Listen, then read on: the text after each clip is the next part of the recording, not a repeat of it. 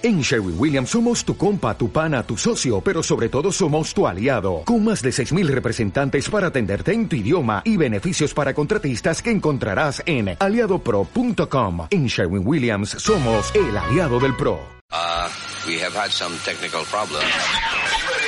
Guía de viajes. Experiencias únicas y reveladoras. Excursiones fuera y dentro del circuito turístico. Recomendaciones, aventuras, sabores, cultura, costumbres, paisajes y mucho más. Guía de viajes.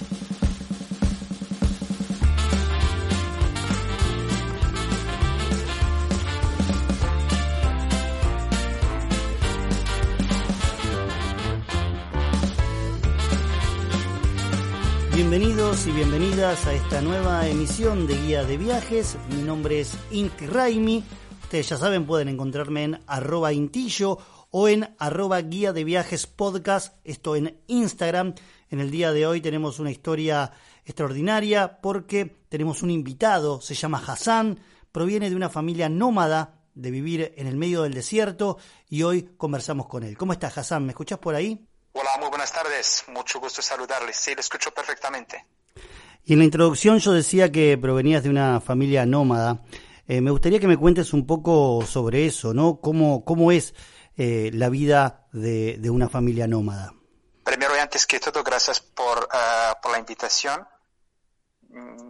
La vida nómada es una vida totalmente eh, diferente a la vida de, de, los, de los pueblos, de las ciudades es una vida, digamos, de mucha paz, de mucha alegría y de una vida eh, simple. Es decir, que es, la gente nómada está totalmente feliz con lo poco que tienen, o sea, que no necesitan mucho para, para, para, para ser felices. ¿Y cómo es este, esta, esta vida? ¿no? Digo, eh, habitualmente mm, se detienen en determinado lugar del desierto, eh, montan su, digamos, su, su, casa, viven ahí un tiempo, después se cambian. Por ahí para vos esta pregunta es muy habitual, pero para aquellos que no conocemos el desierto, no conocemos esto, es como, como algo totalmente novedoso. Por eso te lo pregunto. Efectivamente, la vida nómada es decir que Uh, los nómadas se van desplazando, se van cambiando de sitio a otro, uh, buscando donde um, ha llovido, porque para los nómadas lo más importante de todo es que llueva. Entonces, cuando, cuando simplemente ven que el cielo está, digamos, nublado, se ponen felices porque eh, va a llover. Entonces, cuando llueve, es decir que haya, que haya vegetación para sus animales. Entonces, la duración de un, de, del lugar donde quedan depende de, de, de, la zona. Es decir, que en una zona pueden estar un mes, pueden estar dos meses, pueden estar un año, pueden estar dos años. Es decir, que cuando ya no haya más vegetación en esta zona, en ese caso, tienen que cambiar a otro sitio donde, hay, donde queda todavía vegetación para sus animales y antiguamente como no había fronteras entre los países, entre Marruecos, entre Argelia, entre los demás países de Sub-Sahara, no había fronteras, entonces se desplazaban sin saber que hayan cambiado, que hayan cambiado de país. Pero últimamente, hace unos 20 años, por, por, por, uh, problemas de, digamos, de política entre Marruecos y Mauritania y Argelia, los países están cerrados, por lo que los nómadas de cada país solamente se pueden desplazar dentro de su país. Es decir, que también en Argelia, en Mauritania, en Libia también hay nómadas, pero eh, desde 2000 ya no pueden eh, entrar a otros países. Hacías mucha referencia a la lluvia, pero me gustaría que me cuentes también qué es lo, de qué se alimenta una familia nómada. Digo, ¿tiene animales, por ejemplo, y se alimenta de los animales, de la vegetación que puede encontrar? prácticamente, prácticamente la vida nómada eh, es eh, dátiles y leche de sus, eh, de sus ovejas, sus cabras y sus camellos.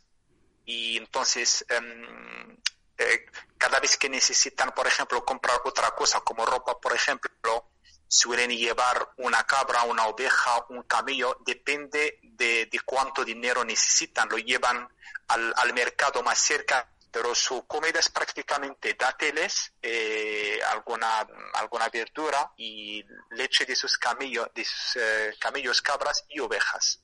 Y también mucho té. También los nómadas suelen tomar mucho té. ¿Hasta qué edad viviste eh, como nómada? Um, yo nací debajo de una, de una jaima, de una carpa, de una tienda nómada en mitad del desierto, es decir, más al sur del pueblo donde, donde vivimos ahora mismo, unos 50 kilómetros más o menos. Y venimos aquí al pueblo cuando yo tenía uh, seis años. ¿Y qué fue lo que llevó a tu familia a, o, o a vos, en todo caso, a dejar la vida nómada y instalarte en el pueblo? Pues fue una decisión muy difícil a tomar porque en su época era, era, era complicado, no, no, era tan fácil dejar la vida nómada, que es lo que están acostumbrados nuestros abuelos y padres, y desplazarse a un pueblo y estar quieto. Y estar quieto en una zona, eh, digamos, eh, diferente, una zona con pueblo, con mucha gente, ha sido un poco, digamos, un, un cambio enorme. Pero nos, nos, desplazamos, nos veníamos aquí al pueblo porque llegó una época que no, que no, que no ha llovido por muchos años, entonces ya eh, empezábamos a tener problemas con nuestros, eh, con nuestro rebaño, con nuestras cabras, ovejas, porque casi se morían de, de, de hambre. Entonces fue el momento de que ya sí o sí hay que tomar una decisión y vender casi todas las cabras y ovejas y camellos y venir al pueblo y empezar a construir una pequeña casa con barro, o sea, adobe, adobe con paja. ¿Y cómo fue la adaptación? ¿Te adaptaste rápidamente a, a la vida de pueblo o, o te costó? ha sido, ha sido difícil porque, claro, uno está acostumbrado de una vida en mitad del desierto sin, sin mucha gente, sin vehículos, sin, sin ninguna, ninguna cosa, digamos, de modernidad, de, o sea, en mitad del desierto, luego venir aquí al pueblo ha sido un cambio enorme, por lo que nos costó, para todos, para toda mi familia y otras familias también que han desplazado, nos costó acostumbrarse eh, a la vida, digamos, de un pueblo, aunque sea un pueblo pequeño, tampoco es un pueblo muy grande donde haya mucha gente y tal. Entonces, no, no era fácil cambiarse la vida nómada a la vida de un pueblo. ¿Y tu papá a qué se empezó a dedicar en el pueblo? ¿Empezó a tomar algún otro tipo de trabajo, alguna otra actividad o siguieron criando animales?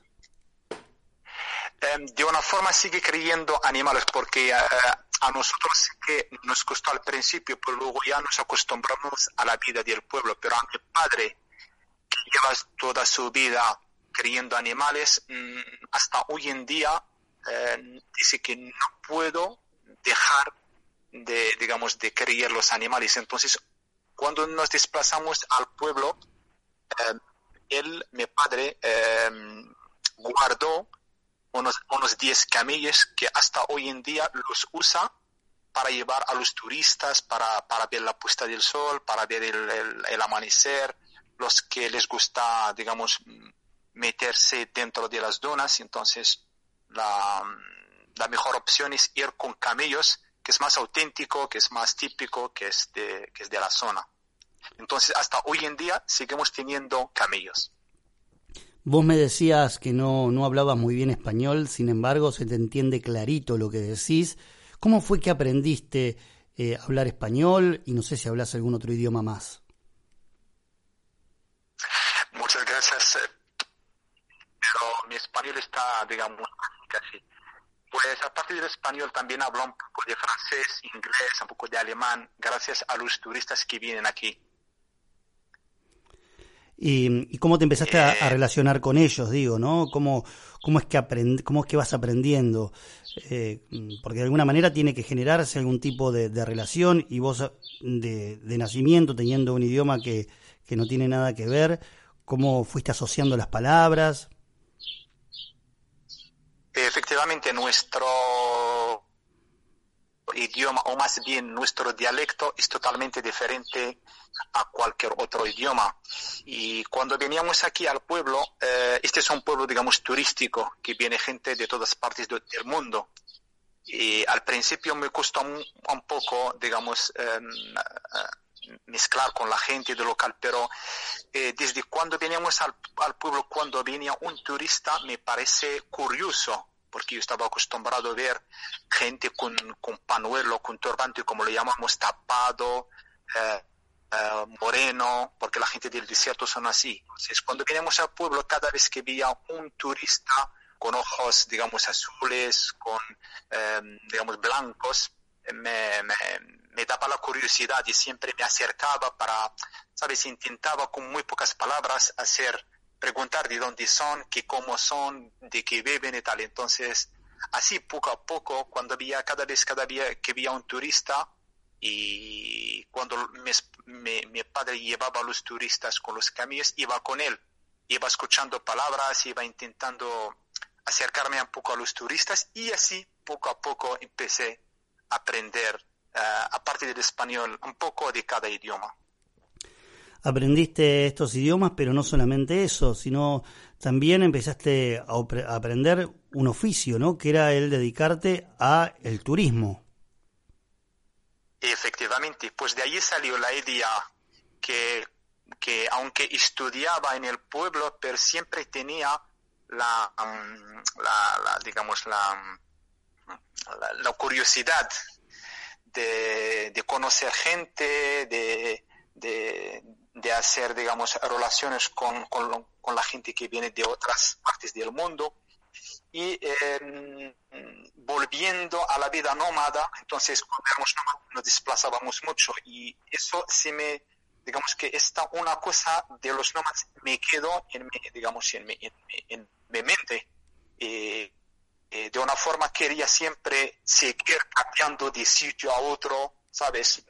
Siendo otros lugares de Marruecos, otras zonas que igual mucha gente no tiene la, posibilidad de conocerles y de allí salió la idea de, montar una pequeña empresa de, viajes y circuitos por Marruecos porque siempre quería moverse, no, no, no quería estar quieto en un sitio. ¿Y has viajado por todo tu país? ¿Has recorrido gran parte de tu país o, no? Mm, casi, casi todo el país, porque Marruecos es muy grande, pero los, los lugares principales, las, las ciudades, digamos, importantes, turísticas, las, las he visitado todas. Y veníamos, bueno, relatando muy rápidamente todo este proceso que, que llevaste a cabo desde niño, de esta vida nómada hasta este momento en donde eh, de alguna manera sos un empresario, ¿no? Tenés tu propio riad, que es como si fuera un, hotel ahí en el pueblo. Efectivamente, estoy estoy súper orgulloso de mí y también mi familia me lo dice que, está muy orgullosa de mí porque eh, hice, hice un gran esfuerzo y tenía un sueño y gracias a Dios lo he cumplido porque fue un sueño montar un, un riad que es como un pequeño hotel en mitad del desierto, o sea, en mi pueblo, que no es, que no es nada fácil. Entonces, eh, estoy realmente orgulloso de haber cumplido mi sueño y es un gran, es un gran, es un gran, digamos, una gran diferencia entre la vida que, que llevaba hace, hace 30 años y la vida en la que estoy ahora mismo. Vos decís un pequeño hotel, yo he visto las fotos y es precioso, es hermosísimo el, el hotel, por lo menos como se ven las fotos. Eh, la decoración y todo, ¿lo construiste vos o trabajaste con un equipo de gente en la, en la construcción? Mm, lo, lo, hice yo porque cuando viajaba por todo Marruecos iba, iba, iba con turistas y entonces vamos alojando en, en hoteles, en este tipo de riads que son como casas rurales, entonces iba eh, tomando em, ideas, voy eh, haciendo, digamos, eh, fotos y, cuando era el momento de hacer el medio, entonces ya más o menos tenía una idea de cómo hacerlo porque ya he visto un poco de, de los demás hoteles. ¿Cómo empezaste, digamos, decíamos recién que tenés tu propio RIAT, que te dedicaste al turismo, pero también en, en, todos estos viajes que me decís que hiciste, ¿lo hiciste acompañando a turistas o lo hiciste vos solo por tu cuenta como una cuestión de aprendizaje?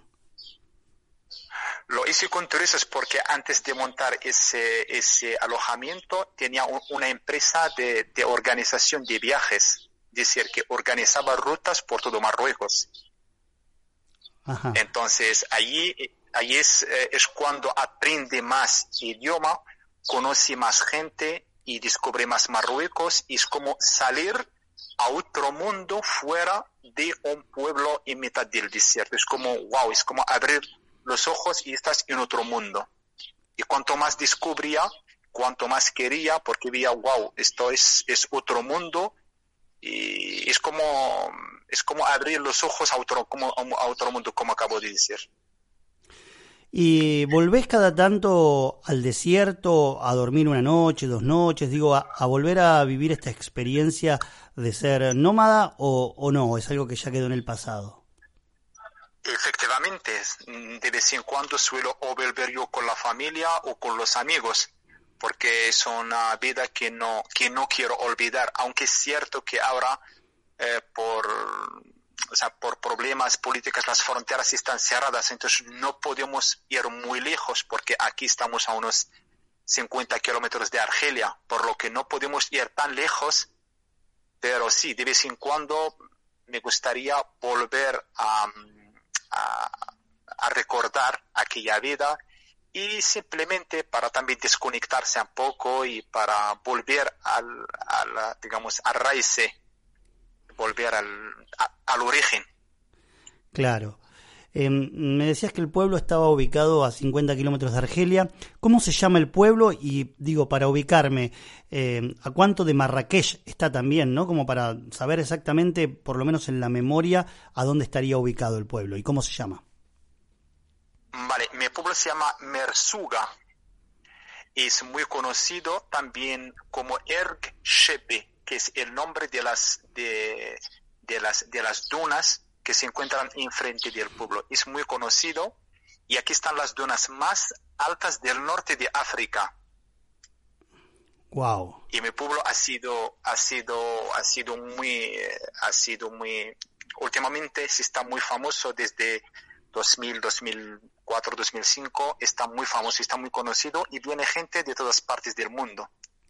Incluso mucha gente viene especialmente para pasar la noche en el desierto, aunque está lejos, pero llegan a Marrakech, que está a unos eh, 680 kilómetros de aquí, y vienen directamente al desierto para pasar una o dos o tres noches, depende de, del tiempo de cada uno, y vuelven a Marrakech o a Faz para volver a su país, porque es una experiencia única. Bien, y ahora me gustaría que nos metamos en el tema de, de la guía, ¿no? De esto. Si, si yo aterrizo en Marrakech, ¿no? Y digo, quiero conocer Marruecos, ¿cuáles son los sitios en que tengo que ir sí o sí que son imperdibles, digamos? ¿Cuáles son los, los sitios que más debemos destacar? Pues como bien decimos, Marruecos es el país de los colores y, y olores. Entonces, es difícil es difícil de, de, nombrar solamente siete lugares o ocho o diez porque hay muchos lugares y depende del gusto de cada uno. Pero entre los, los, los lugares más interesantes se encuentra Marrakech, el desierto de Mersuga, se encuentra Fez, que es donde está la escuela coránica más um, antigua del mundo, la, es la primera, mejor dicho, Luego está Chef Shawen, lo llamamos el pueblo azul, que todas las, las, las callejuelas, los pardos son azul. Luego está Tánger, Casablanca, Agadir, Isahuera, Zagora, Warsasate, el Valle de Rosas, Erfurt, Me va a costar mucho acordarme de todos estos nombres, Hassan. Em, a ver, me, detengo. Hay muchos lugares para conocer. Me detengo un momento, un poquito en cada uno, como para que me cuentes algunas actividades. Por ejemplo, eh, en Marrakech, ¿qué es lo que es imprescindible ver? ¿Qué hay que ir a ver en Marrakech? en, Marrakech lo más interesante es su, su Medina, que es el casco antiguo. Luego, luego, está, luego está la famosa plaza Jamal Fna, aparte de que desde Marrakech se puede hacer varias actividades, sea a la costa atlántica, sea a las montañas, que es hacia los pueblos bereberes. Luego también se puede ir a las eh, famosas cataratas de Uzud. Es decir, Marrakech se encuentra en un punto interesante donde, aparte de la, de, de la ciudad en sí misma, hay muchos lugares en los alrededores para conocer. ¿Es una ciudad muy grande, Marrakech? ¿Es, es, grande, grande o, es una ciudad mediana en donde es fácil y rápido recorrerla? Es mediana. De hecho, para Marrakech, mm, con dos días ya es suficiente para, para recorrer. Un día o un día para recorrer la Medina, que porque no se puede ir em, en coche porque las callejuelas son un poco eh, estrechas. Y luego otro día para ir visitando los, eh, los monumentos que en ese caso es necesario un coche porque de un sitio a otro hay un poco de, distancia. O sea, con dos días ya es suficiente para recorrer lo más interesante de Marrakech. ¿Y mm, el transporte? Eh, ¿Hay que alquilar coche? ¿Se usa taxi? ¿Hay transporte público? Eh, ¿Cómo funciona? Mm, hay varias opciones, pero eh, no es recomendable conducir en Marruecos si es su primer viaje para, para, para el país, porque mm, como primer contacto no es, no, no, no es recomendable. Por lo que sí, hay, hay, hay, transporte público, hay taxis y hay también eh, empresas que organizan este tipo de, de actividades, sean visitas, sean excursiones o sean eh, rutas para conocer eh, los alrededores, porque aquí en Marruecos las distancias de un sitio a otro son muy largas entonces, sí o sí es necesario un transporte. Bien, y vos decías que desde Marrakech uno podía ir a, las cataratas o a la montaña o a la playa. Eh, está muy lejos, es mucha la distancia que hay que recorrer. Salen tours, hay que ir, se puede ir por libre. Mm, por libre, la única opción que hay no es para todas las actividades, por ejemplo, para la costa es eh, compartir un taxi, pero igual uno no disfruta mucho porque hay que esperar hasta que se llene el taxi que, que, llevan seis personas. Luego entonces uno pierde mucho tiempo esperando a que llegue más gente, excepto si lo quiere alquilar solo, pero en ese caso es mejor eh, contratar un, una empresa, un, un conductor con, con su vehículo para que le lleve directamente, le enseñe a lugares y le devuelva para no perder tiempo y para que vea más, más cosas. ¿Y las montañas eh, sí hay que ir y las cataratas sí hay que ir con un tour? Eh, exactamente, con un tour organizado, sea a las cataratas o sea a las, a las montañas, a los, a los pueblos bereberes y también a la montaña, que es donde está la segunda montaña más alta de África, después la de, eh, de Zanzibar, en Tanzania. Mira, contame qué son los pueblos berebere, que, que, no tengo idea yo. Pues los pueblos bereberes eh, eran, eran familias que antiguamente eran, eran, eran nómadas, que se desplazaban de un sitio a otro que luego con el tiempo decidieron ya acercarse a la montaña, que es donde suele llover, donde haya vegetación, eh, tanto para sus animales o para ellos mismos, y dejaron de ser, de ser nómadas. Es decir, que su origen, su raíz eran familias nómadas como la mía, por ejemplo, solamente que eh, mi familia decidió venir aquí al pueblo de Mersuga, que es turístico, y otras familias decidieron alejarse más, es decir, subir más al norte hacia la montaña, que es donde está, está más vegetación, hay, hay más vegetación y hay más agua. Bueno, ya estamos. Hice dos días en Marrakech, visité las cataratas, me fui a los monumentos, hice todo el recorrido. De, de Marrakech, ¿hacia dónde me voy? Pues de Marrakech, hay, em, para venir hasta el desierto se pasa por las montañas, por ejemplo, del Alto Atlas, que tienen paisajes súper bonitos donde suele hacer paradas para sacar fotos, que hay muchos pueblos bereberes que a veces se camuflan, casi no se ven porque están construidos del mismo material de la tierra y si uno no se fija bien casi no, no, no les ve.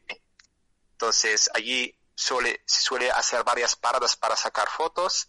Luego de cruzar la montaña del Alto Atlas, uno se llega a Warsasate, que es conocida como el Hollywood de África, que es conocida por las, eh, las películas. Allí es donde rodarán muchas películas como Gladiator, Obelix, Joya del Nilo, Lawrence de Cleopatra y más películas. Qué bueno, qué bien, qué bien. ¿Y hay, mm, más allá del paisaje donde fue rodado, hay mm, algún centro de interpretación o, algo por el estilo? Eh, efectivamente, de hecho, una vez que llegamos a Warsasate, la, es considerada como la gran puerta del desierto, porque llegando a Warsasate ya los paisajes cada vez son más áridos, más llanos, porque ya es la entrada del desierto. Y en Warsasate en sí mismo, aparte de los estudios del cinema, también se puede ver muchas casas que son, que son castillos de adobe donde vivían eh, familias eh, con, con, poder aquella época. Son como castillos así de, de, alto y suele estar siempre en una montaña para poder proteger toda la zona. Y de allí, de este Hollywood africano, ¿para dónde seguimos?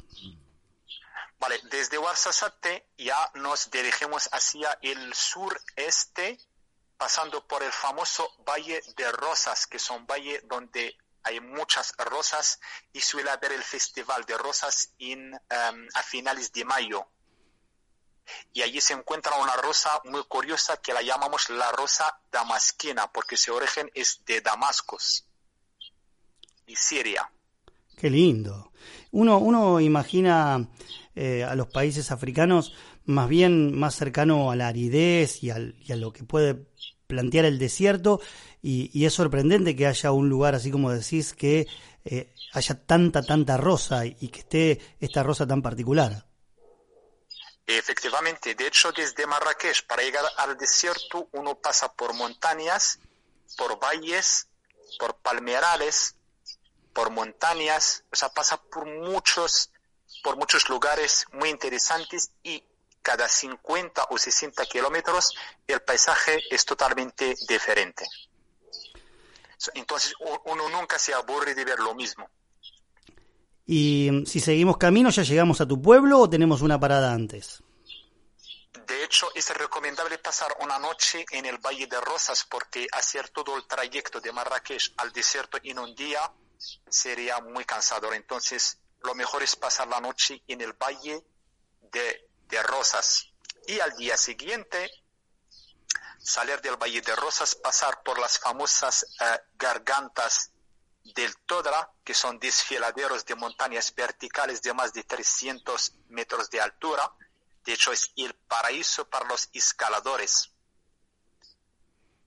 Sí, me imagino, me imagino que un escalador ve ahí y se quiere Claro, hacen muchas actividades de este tipo, ¿no? Hay, eh, tours que van específicamente para esto, para hacer eh, para escalar. Efectivamente. Efectivamente. Y bueno, y seguimos y llegamos eh, a tu pueblo. ¿La, ruta está buena o es una ruta media difusa? ¿No es de asfalto? ¿Cómo es la ruta? Es, la ruta es asfaltada, está bastante bien, o sea que es cómoda. Bien, y perdóname que no, no retenga tanto los nombres, pero no, uno no está acostumbrado a estos nombres y es difícil que una vez, al escucharlo una vez solo, una vez sola, le quede en la cabeza. Pero llegamos ahí a, tu pueblo, al, al, desierto. ¿Qué es lo que hacemos ahí? ¿Cuántas noches pasamos?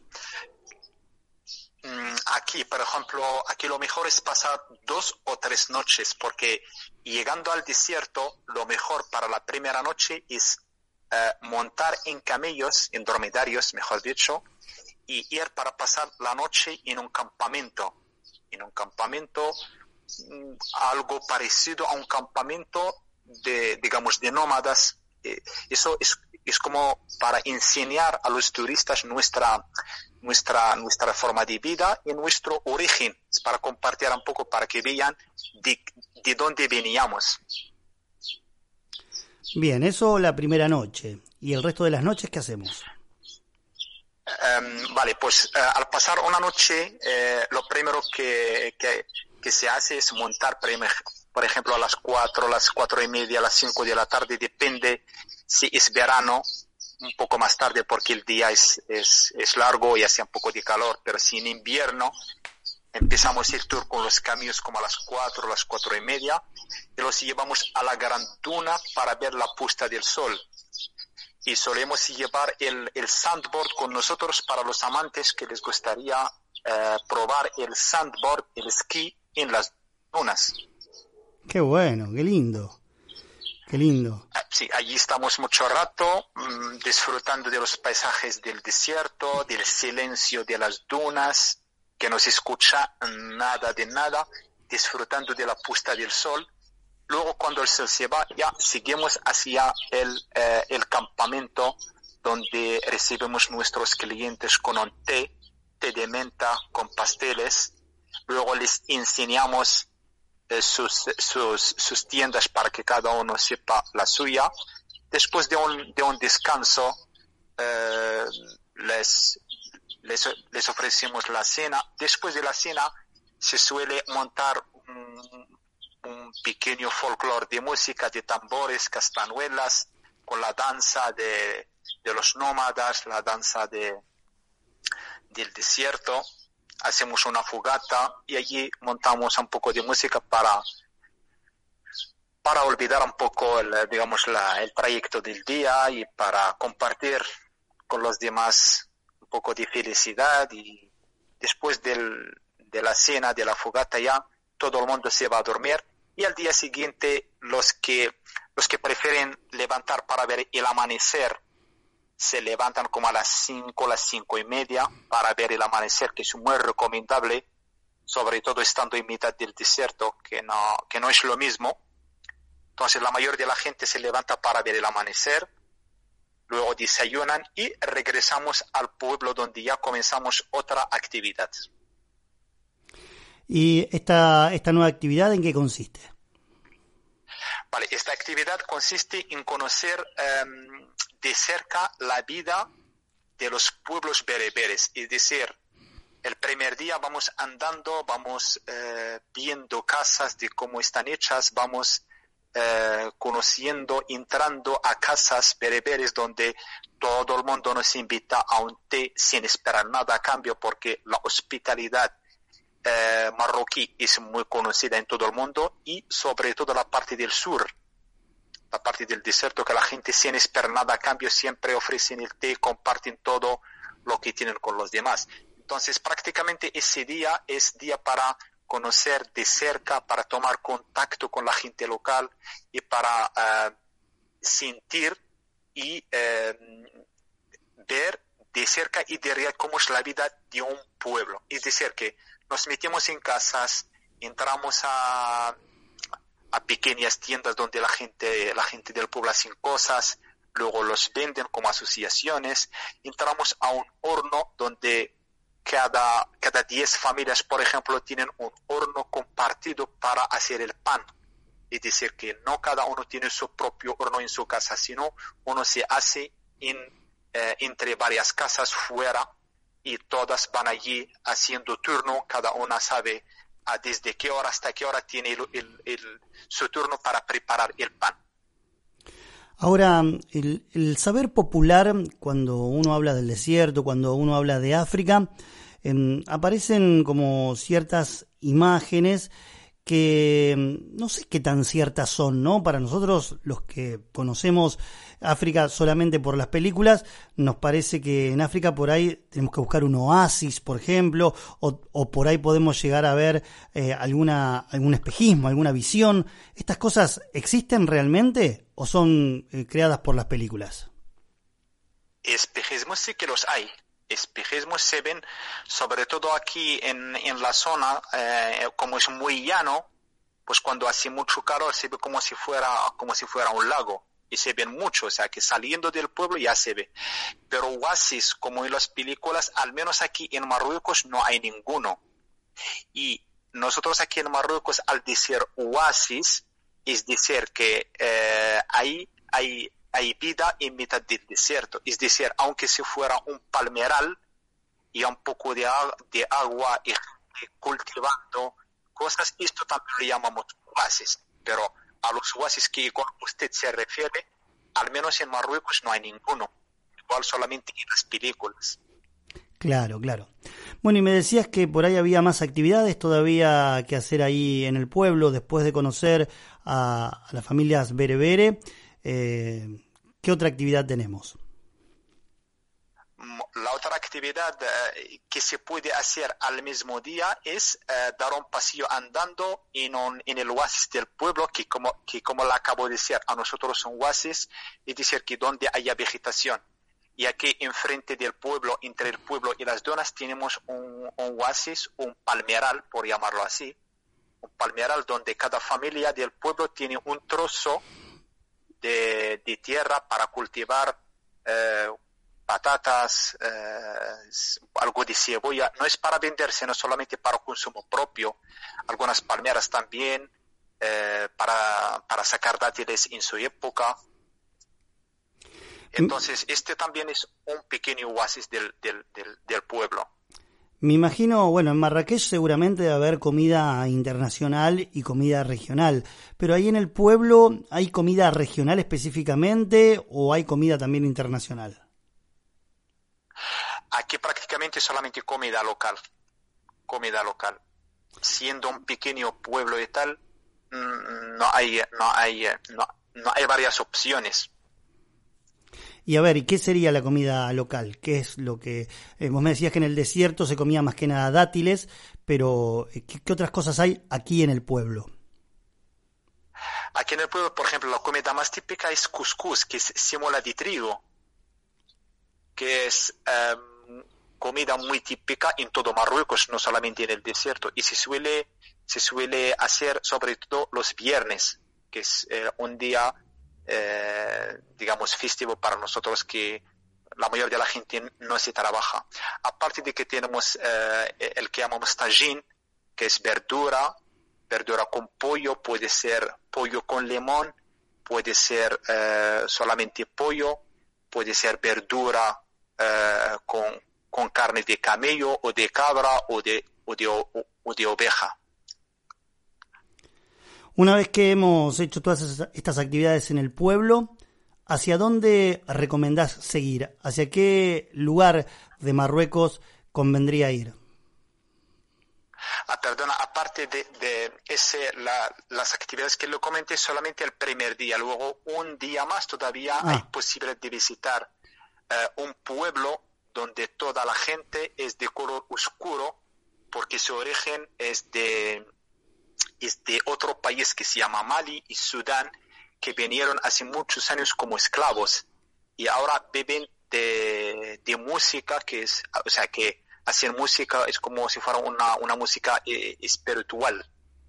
Y toda la gente de vez en cuando van allí, tanto los turistas como los locales, van para escuchar su música y luego les, les dan alguna propina.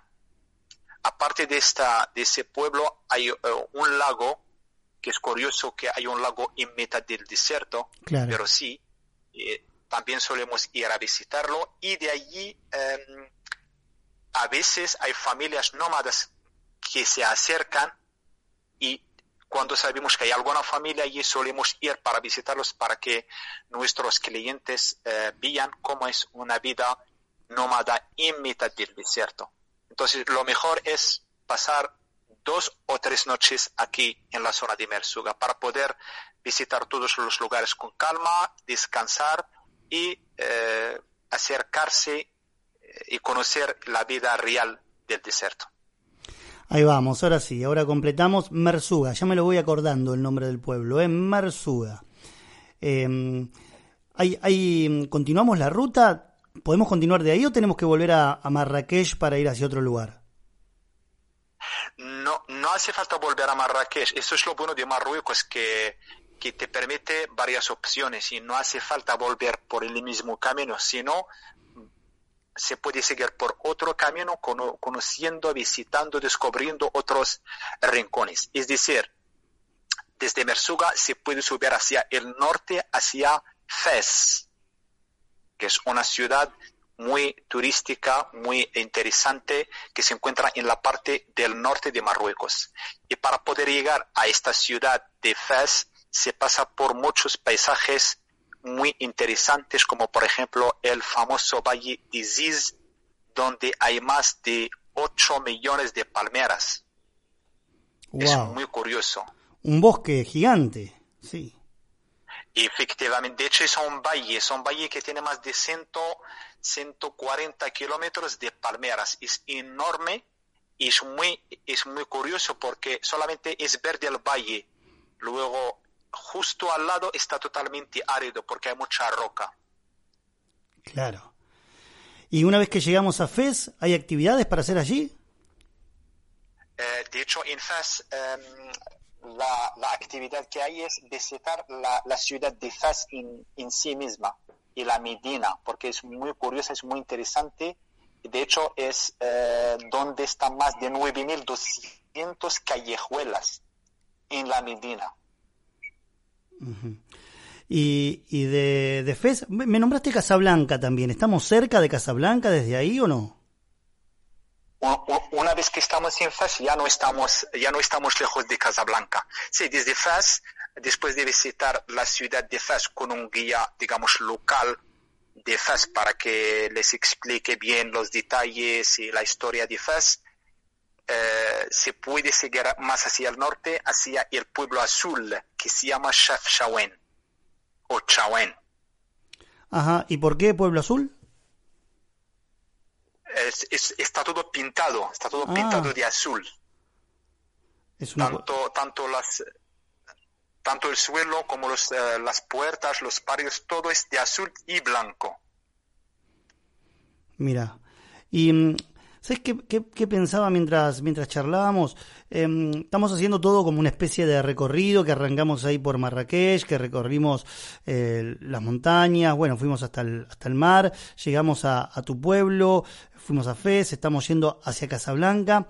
Em, y pienso, ¿cuántos días debería tomarme para hacer una, una visita a, a Marruecos y conocer o tener una mirada por ahí de todos estos sitios que estamos eh, mencionando? Para tener una, una idea global de Marruecos y para poder visitar cada, cada lugar con calma, lo mejor son 15 días. Eso permite visitar eh, playa, desierto, montañas, valles, palmerales, visitar, vamos, a un poco de todo. Porque también se puede hacer en, en, menos días, pero en ese caso mm, no habrá mucho tiempo, o sea, no, no habrá suficiente tiempo para poder visitarlo con calma y eh, visitar todos estos lugares que les acabo de nombrar. Y otra cosa que pensaba era el idioma, eh, porque muchos no se animan a, viajar a lugares donde el idioma es distinto al, que uno tiene de nativo, eh, porque no habla inglés, que por ahí es el, más global de los idiomas. Si yo, por ejemplo, hablo solamente español, ¿Puedo desenvolverme más o menos bien mm, ahí en Marruecos o me va a costar? Por supuesto, por supuesto no va a tener ningún problema porque Marruecos siendo un país turístico, todos los lugares, eh, digamos, interesantes turísticos, siempre encontrará alguien que hable español, español, perdón. Entonces, mm, el idioma no es una barrera, o sea, no es ningún tipo de problemas para conocer eh, Marruecos porque como acabo de decir, casi todo el mundo habla español, un poco de inglés, francés, al menos para poder eh, explicar y preguntar y, ayudar cuando uno necesita ayuda. Y otra pregunta más que tiene que ver un poco con la, con la parte social. ¿Es un país caro para el turista o, es accesible económicamente? digamos, puede ir cualquiera que tenga un poder adquisitivo medio o eh, hay que tener un nivel adquisitivo alto para poder acceder a, hacer eh, una visita de este tipo? De hecho, Marruecos es un país que puede ir cualquiera persona. O sea, depende de lo que uno busca. Tanto puede viajar de lujo como viajar como mochilero, por ejemplo, ir a casas rurales y eh, familias de, que lo, que lo reciben, o sea que es para todas las eh, diferentes eh, sociales. Y esto que me decías de los alojamientos, bueno, eh, vos tenés un riad, imagino yo que hay riad, que hay hoteles, hay hostel y hay casas también que te reciben, te, te digamos, te alquilan una habitación, ¿así es? Efectivamente, también está el tipo de couchsurfing, como, ah. como lo dicen. Sí, por eso por eso digo que es para cualquier tipo de, viajero, siempre es posible viajar en Marruecos. Bueno, nos habíamos quedado en el pueblo azul. Íbamos rumbo a Casablanca. ¿Hacemos una parada en el medio o seguimos derecho hacia Casablanca? Se puede seguir directamente hacia Casablanca, pasando por Rabat, que es la capital oficial, que es conocida por, por, por, su, por su costa, porque estando ya en la parte del norte ya estamos en la costa atlántica, tanto Tánger como Casablanca como Rabat, luego volviendo hacia Marrakech por la costa atlántica. Y estas ciudades que me mencionás, eh, ¿tienen para disfrutar la playa o son, digamos, ciudades más bien que tienen una relación muy estrecha con la playa o tienen atracciones en sí misma por ser una ciudad? Aparte de la playa, sí tienen atracciones, tienen eh, monumentos históricos para visitar. También cada medina tiene su, su, parte, su parte antigua, a la que llamamos la Medina. Tanto en, en, Rabat como Casablanca como Tánger son, son también interesantes. Y te hago dos preguntas más eh, que tienen que ver con lo social. Eh, la religión que, mayoritaria en, en Marruecos, ¿cuál es? La religión es, es el Islam. El Islam. ¿Las mujeres eh, tienen que ir tapadas eh, en ese sentido o al ser turistas se les permite que no vayan tapadas? No, es que siendo Marruecos, siendo, siendo un país turístico y también siendo muy cerca de Europa, está, está, digamos, más abierto. No es como los países digamos, por ejemplo, como los Emiratos, Arabia Saudita, sino está más abierto y se respeta cualquier tipo de, digamos, de, personas. Cada uno viste como, como quiera. Es decir, que puedes ver una mujer marroquí con una minifalda que, es, que, que, va súper, super, digamos, como si fuera europea, como puedes ver a una mujer también totalmente tapada que no, que, que no le se ve nada eso es, digamos, eh, Marruecos está abierto para todas las religiones. Y políticamente, ¿cuál es la situación del país? Políticamente está muy bien, está muy bien. Bueno, como, como en todos los países, siempre, siempre de vez en cuando suele haber algún problema, pero en general es, es un país seguro, donde se vive bien, un país, eh, digamos, barato, un país donde, eh, aunque no tengas, puedes vivir. Bien, bien, bien. Eh, te hago estas preguntas más allá de que uno por ahí tiene alguna referencia de todo esto. Hay quienes em, por ahí les dicen África y, las noticias muchas veces muestran la parte de, de guerras civiles de algunos países o cosas por el estilo y por ahí algunos se espantan en ese sentido, pero hay que decir que esto es en lugares muy muy puntuales, que no es en, en todo el continente y que, por ejemplo, esto que decís vos, en, en Marruecos es, es eh, políticamente estable está el país. Sí, sí, sí, está muy estable, sí, sí, está muy seguro. De hecho, Marruecos es, es uno de los países más seguros en, el, en el norte de África o en toda África en sí misma. Hassan, me quedaría hablando por horas porque me contás tantas cosas que me resultan interesantes y, espero, me entusiasmas también un montón para, para viajar hacia ese lugar eh, porque me parece maravilloso todo lo que me contás. Eh, a mí me gustaría que como para cerrar esta, esta charla nos pases los datos de tu RIAT por si alguien quiere acercarse para allí, si hay una página de internet o si hay alguna forma de contactarte para cuando uno, si toma la decisión de viajar a Marruecos, bueno, no deje de pasar por allí. Por supuesto, también le puedo dejar los, los datos de mi, eh, de mi, de mi empresa para por si a alguien le, le gustaría hacer un recorrido por Marruecos. Dale, pásame todos los datos, a ver. Vale, eh, el, el, nombre de mi empresa para, los, para las rutas y los viajes por todo Marruecos se llama Sahara Tours 4x4.com. Tour 4x4.com. Muy fácil, muy fácil de, de recordarlo. Efectivamente, es, este es para la organización de rutas por todo Marruecos, tanto rutas de pocos días como muchos días, es decir, que nosotros eh, hacemos la reserva de todo y el cliente no tiene que hacer nada, solamente mandar los vuelos, el, el, los datos de llegada y salida y nosotros nos mantengamos de los, de lo, de los demás detalles. Qué bueno, qué bueno. Eh, y, y, los datos del RIAT, ¿cómo es el, el la página? la página es eh, dar, www.dar, de, de David, A de Alicante, R de Raúl, dar Hassan, H A S S A N.com. Eh, es muy fácil también. Bien, buenísimo, buenísimo. Hassan. Dar, eh...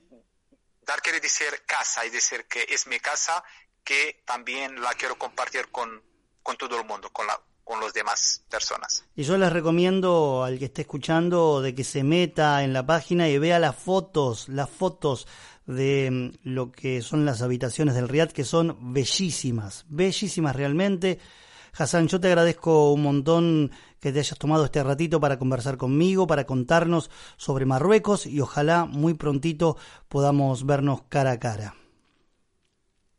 Ojalá, muchas gracias. Ha sido un gran placer y espero eh, verles aquí en Marruecos y para cualquier cosa que necesitan, estoy aquí a su disposición. Un abrazo grande, mi amigo. Saludos. Muchas gracias, igualmente.